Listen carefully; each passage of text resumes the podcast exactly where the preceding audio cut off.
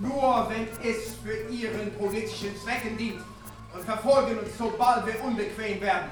Aber der Stimme der Wahrheit war niemals bequem. Wir haben vier Künstler genommen, die wirklich radikal gegen die normalen Weg, Sachen zu vermitteln, gegangen sind.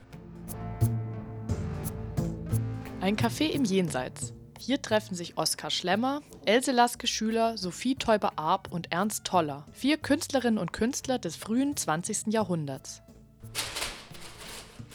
Sie wickeln sich in Packpapier ein, transportieren die Tassen des Kaffees über einen Kran und philosophieren über Dreiecke, Kreise und die Perfektion des Menschen. Die vier KünstlerInnen waren Architekten, Lyrikerinnen, Designer oder Malerinnen. Gemeinsam prägten sie die Kunst des Expressionismus und Dadaismus in den 1920er Jahren. Ich will hier gar nicht raus, ich will nur das Beste draus machen. Tanzen. Ganz die Geschicklichkeit für. Geschicklichkeit ist keine Zauberei. Zauberei. Nächstes Jahr feiert die Gründung der Kunstschule Bauhaus 100-jähriges Jubiläum. Dies hat das Theater Rapp und das Theaterkollektiv Raumzeit motiviert, über die Stimmung der Kunstschaffenden vor 100 Jahren nachzudenken. Len Schertz war an der Entwicklung der Inszenierung beteiligt. Wir haben bald gemerkt, dass wir um diese Stimmung, wo ihre künstlerische Leidenschaft steckt, dass wir das nicht in einen herkömmlichen Kammertheaterstück reinbringen. Und wenn wir ihren eigenen künstlerischen Werke reproduzieren, das ist nicht mehr neu, weil alles, was wir in die Kunst haben, ist basiert auf das, was sie hatten. Das ist nicht mehr revolutionär, weil es war damals revolutionär und jetzt ist es die Basis.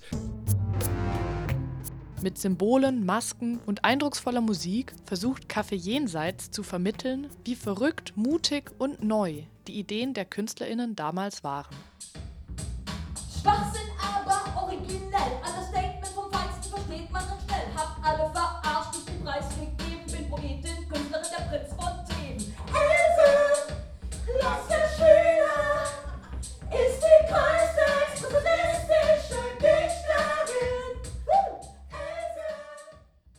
Insgesamt ist ein surreales, abstraktes Stück entstanden. Es folgt keinem roten Faden. Die vier Schauspielerinnen und Schauspieler wuseln auf der Bühne herum. Sie wirken getrieben von einer inneren Unruhe und stellen große Fragen. Wenn man Bildtheater macht, es spielt mit den Assoziationen, die die Zuschauer haben.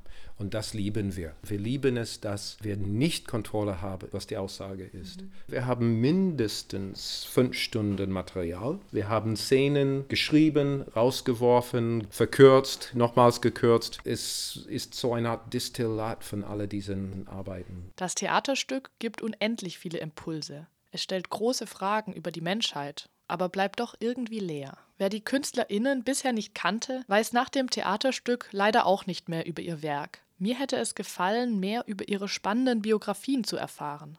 Das Stück ist assoziativ und hält damit, was es ankündigte.